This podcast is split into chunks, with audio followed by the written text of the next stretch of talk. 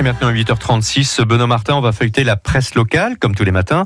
Euh, ce matin, gros plan sur l'hebdomadaire La Gazette de la Manche. En kiosque, aujourd'hui, nous sommes en ligne avec la rédactrice en chef de la Gazette, Pascal Brassine. Bonjour. Bonjour. Alors, vous revenez cette semaine dans votre euh, hebdo sur l'avancée du chantier de démolition du barrage de Vezin, dans le Sud-Manche. Oui, tout à fait, avec un trou de 4 mètres sur 5 qui a déjà été percé. La mobilisation des défenseurs de l'ouvrage de Carco n'a pas enrayé en fait ce processus hein, de démolition.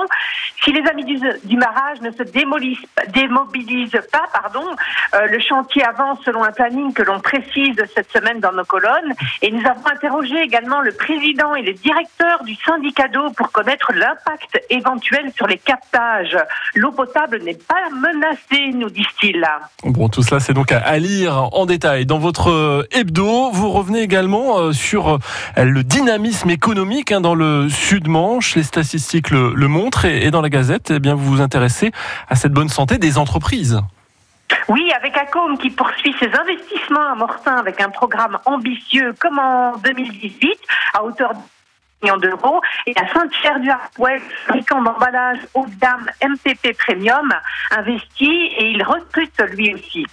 Et puis, euh, Pascal Brassine, euh, vous vous projetez un petit peu sur euh, l'un des événements phares de, de l'été dans le Sud-Manche, c'est le festival Jazz en B, avec des initiatives particulières cette année.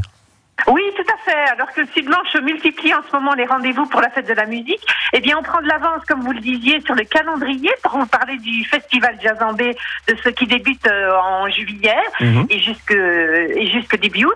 Et pour ce rendez-vous, la commune de Genève, qui est une petite commune de la baie du Mont-Saint-Michel, se relook façon 60 Une collecte d'objets et de documents a été effectuée auprès des habitants. Le village va se transformer complètement pour l'occasion. Voilà, tout cela, c'est à lire euh, aujourd'hui, à partir d'aujourd'hui, dans la Gazette de la Manche. Merci Pascal Brassine, très bonne journée à vous.